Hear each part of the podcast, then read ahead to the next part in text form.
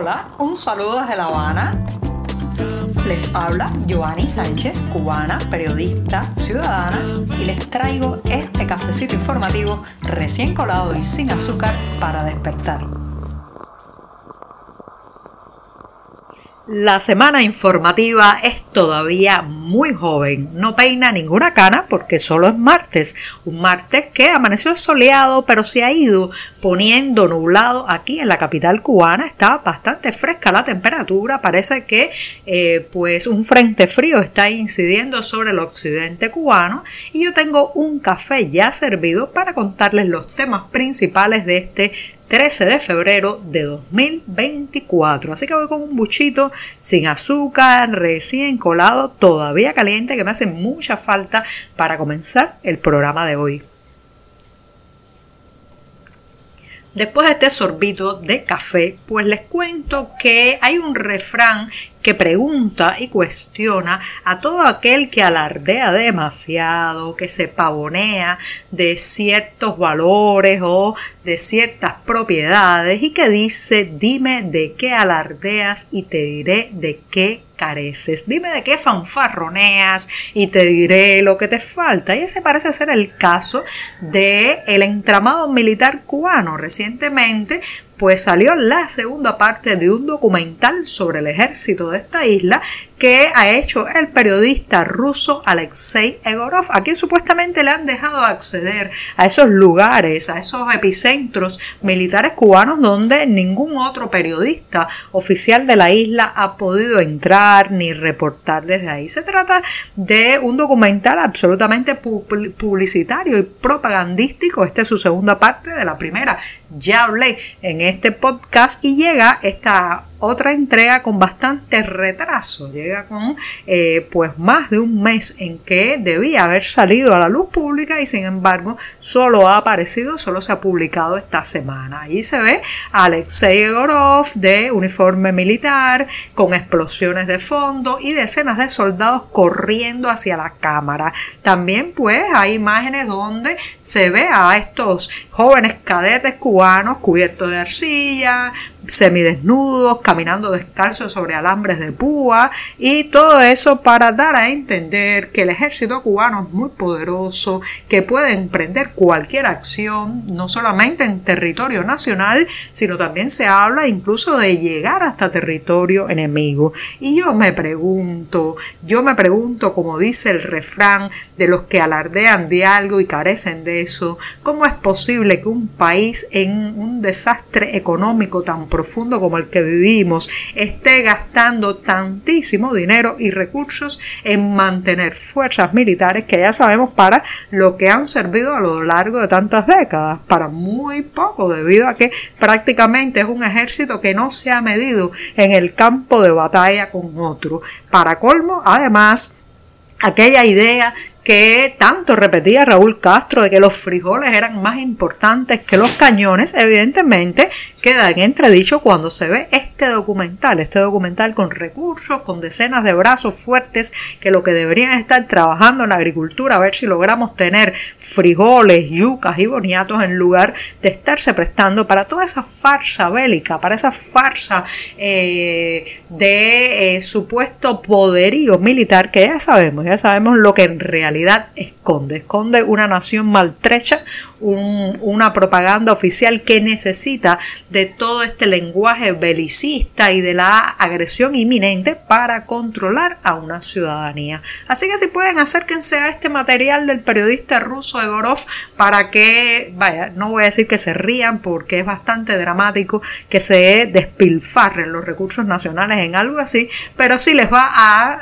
generar alguna que otra carcajada tanta payasada militar en un país donde ni siquiera, donde ni siquiera la gente tiene un buen par de zapatos para caminar por las calles normales, ellos ahí caminando descalzos sobre alambres de púa. Las noticias que nos está dando la Unión Eléctrica de Cuba en las últimas jornadas son cada vez más alarmantes.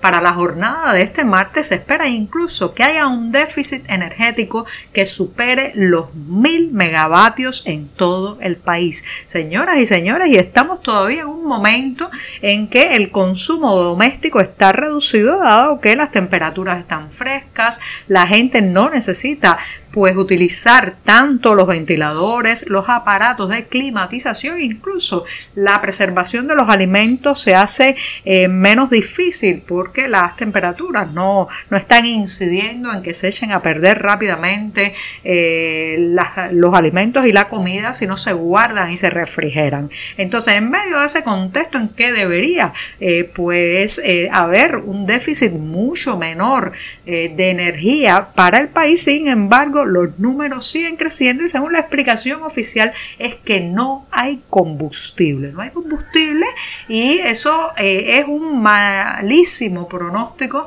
para las próximas semanas que se nos vienen encima porque la medida que la temperatura suba, que la primavera se acerque, que el verano se nos eche encima, está claro que si sigue faltando el combustible, los números de déficit serán cada vez mayor. Esto paraliza toda la vida, señoras y señores un país no se puede desarrollar, la gente no puede emprender nada con esta zozobra de que va a llegar el apagón, va a llegar el corte eléctrico. Usted se imagina mantener un negocio, contribuir a una causa, eh, pues seguirle el hilo a algún tipo de emprendimiento en estas circunstancias y que queda para la vida privada. Los niños que no pueden hacer su tarea escolar porque no tienen electricidad ni luz para ver lo que escriben en las libretas, las personas encamadas que sufren doblemente el calor, las molestias de un apagón, en fin, los hospitales, los, los círculos infantiles o las guarderías, las oficinas, todo, todo se paraliza porque simplemente no hay combustible para generar electricidad.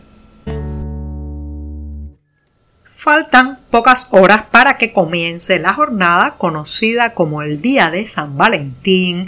Aquí también se le dice el Día de los Enamorados y en otras partes el Día del Amor y la Amistad.